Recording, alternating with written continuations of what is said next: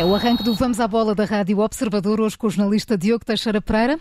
Olá Diogo, bom dia. O que está em destaque esta quinta-feira? Olá, bom dia Maria João. Vamos falar do Chelsea. O clube leva para Londres a Supertaça Europeia, mas não foi fácil garantir o troféu frente ao Villarreal foi preciso ir a penaltis. Também vamos falar de Messi. O Barcelona já começou a devolver as camisolas com o nome do futebolista argentino. Não são muitas, mas representam receitas anuais de quase 30 milhões de euros.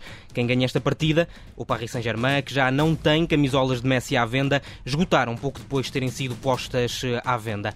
No futebol nacional vamos continuar a falar de dinheiro, mas não vamos falar só de transferências. Sporting, Benfica e Porto foram multados. Já vamos saber porquê. E começamos então este Vamos à Bola pela Supertaça Europeia. Diogo, Chelsea ganhou ao Vila Real, mas não foi fácil. O jogo só se decidiu nas, eh, nas grandes penalidades. A partida foi a prolongamento, mas acabou com um empate a uma bola. Já nos penaltis, o protagonista foi Kepa. O guarda-redes espanhol foi decisivo para o Chelsea na defesa das grandes penalidades. Kepa que entrou no jogo apenas nesta fase do jogo, por decisão do técnico dos ingleses. No final do encontro, na análise a este jogo, a jornalista do Observador, Mariana Fernandes, destaca o segredo bem guardado dos ingleses. Nas grandes penalidades, Thomas Tuchel acabou por provar que nem sempre se trata de uma lotaria, porque nos instantes finais do prolongamento tirou o guarda-redes titular, o guarda-redes que fez os, 50, os 120 minutos, o Mandi, eh, que fez aliás uma excelente exibição, e colocou o guarda-redes suplente, o espanhol uh, Kepa, Kepa Arrizabalaga, que uh, entra para estas grandes penalidades, quase sem aquecer, faz duas defesas, incluindo a defesa ao remate Raul Albiol, que acaba por valer então esta vitória ao Chelsea, que começa a temporada a ganhar a Supertaça Europeia, depois de ter terminado a temporada passada a ganhar também a Liga dos Campeões. A jornalista do Observador Mariana Fernandes, com a análise ao encontro entre Chelsea e Vila Real, eh, uma final europeia que contou com 13 mil adeptos nas bancadas em Belfast, na Irlanda do Norte. O Chelsea vence assim o primeiro título da época. E Diogo, Lionel Messi foi ontem apresentado como jogador do Paris Saint-Germain. Podemos imaginar os problemas desportivos que o Barcelona vai ter daqui para a frente, mas há questões inesperadas. Por exemplo, o clube catalão teve de devolver as camisolas que já estavam impressas com o nome do jogador. Foram todas retiradas das lojas oficiais do Barcelona e agora é a Nike, a, camisola, a marca que as produz, que vai ter que encontrar um desafio, um destino para elas. Na verdade, nem são assim tantas as camisolas, de acordo com o jornal desportivo espanhol Marca, a maioria das camisolas são impressas diretamente nas lojas. Aqui a grande questão é a receita que o Barcelona vai perder. O mesmo jornal fala em receitas entre 20 e os 30 milhões de euros para o clube, só com a venda de camisolas com o número 10.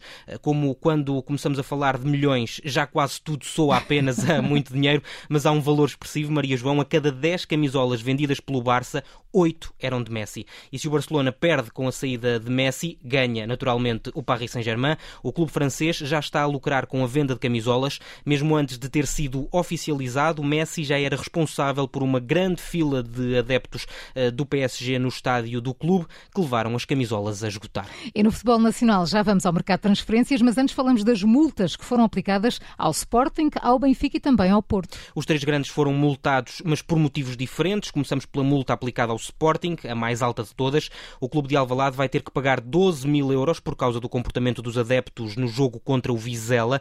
Este valor é o resultado de três multas que estão relacionadas com a utilização de tochas e potes de fumo durante o jogo de arranque do campeonato. A multa mais alta é de 10.200 euros e, de acordo com o Conselho de Disciplina da Federação Portuguesa de Futebol, diz respeito a uma das tochas que ficou muito próxima de uma das balizas de Alvalade e obrigou à intervenção dos bombeiros. Neste pacote de multas aplicadas ao Sporting há ainda mais uma para o treinador de guarda-redes dos Leões.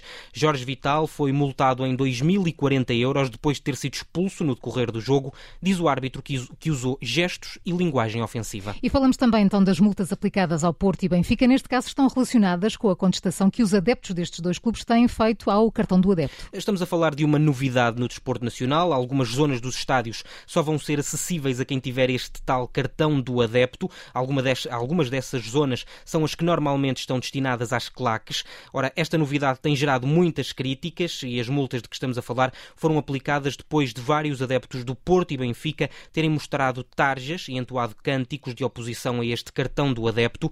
Tudo isto aconteceu nos jogos da primeira jornada do campeonato. Porto e Benfica vão ter que pagar 510 euros cada. E no mercado de transferências, o Benfica está a tentar contratar Vendel. Wendell. É uma, é, Vendel, Wendell. Vendel. É, uma, é, uma, é uma inconfidência, Maria João, que foi uh, cometida pelo presidente do Grêmio, uh, Romildo Bolzan, é este o nome do presidente do clube brasileiro. Uh, ele anunciou que desistiu de tentar contratar, contratar este jogador. Numa entrevista à rádio brasileira Bandeirantes, Bolzan admite que teve uma conversa com o jogador, mas estava a negociar, mas ele estava a negociar com o Benfica. A possibilidade deste negócio com o Benfica estar avançado é grande, uma vez que este jogador jogou no Grêmio entre 2013 e 2014 e é muito estimado pelos adeptos. Neste momento está no Bayern Leverkusen, chegou ao clube alemão há sete anos e já tem 250 jogos nas pernas.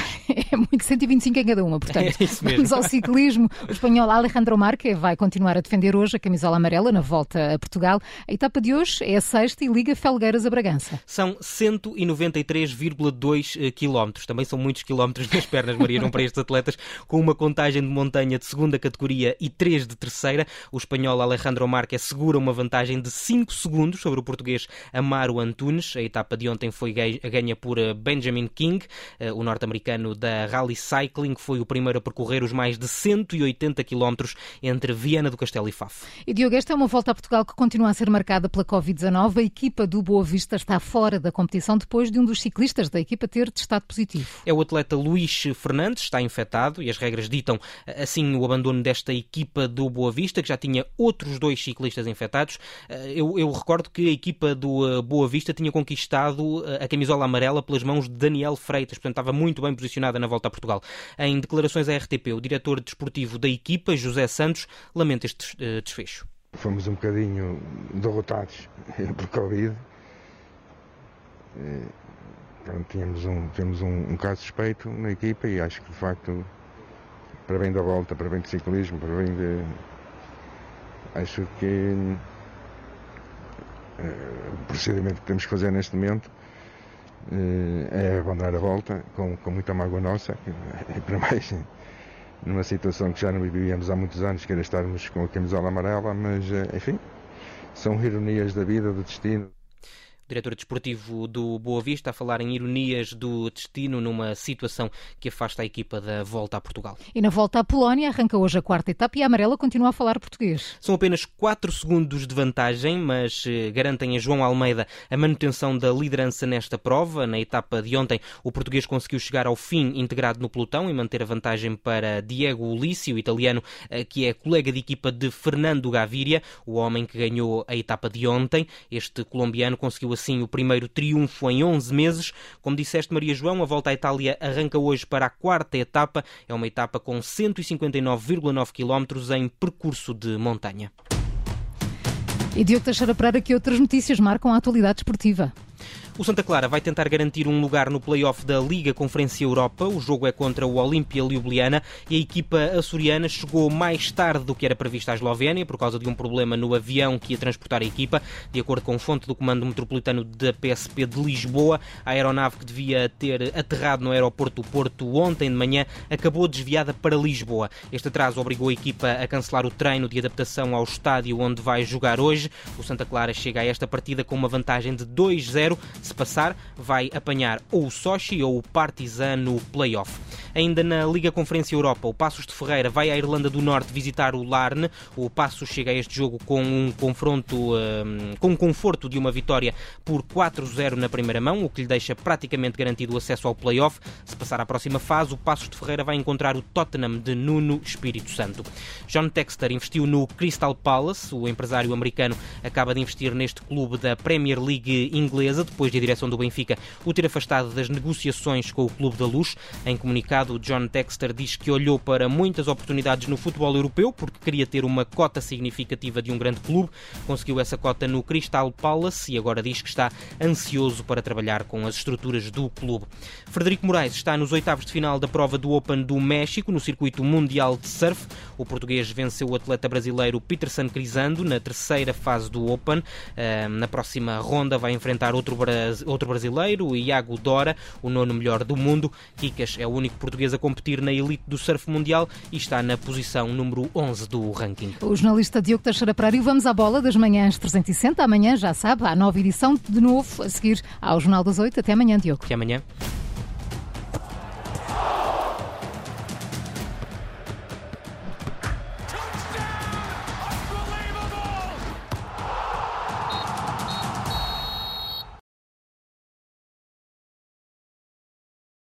Obrigada por ter ouvido este podcast. Se gostou, pode subscrevê-lo, pode partilhá-lo e também pode ouvir a Rádio Observador online em 98.7 em Lisboa e em 98.4 no Porto.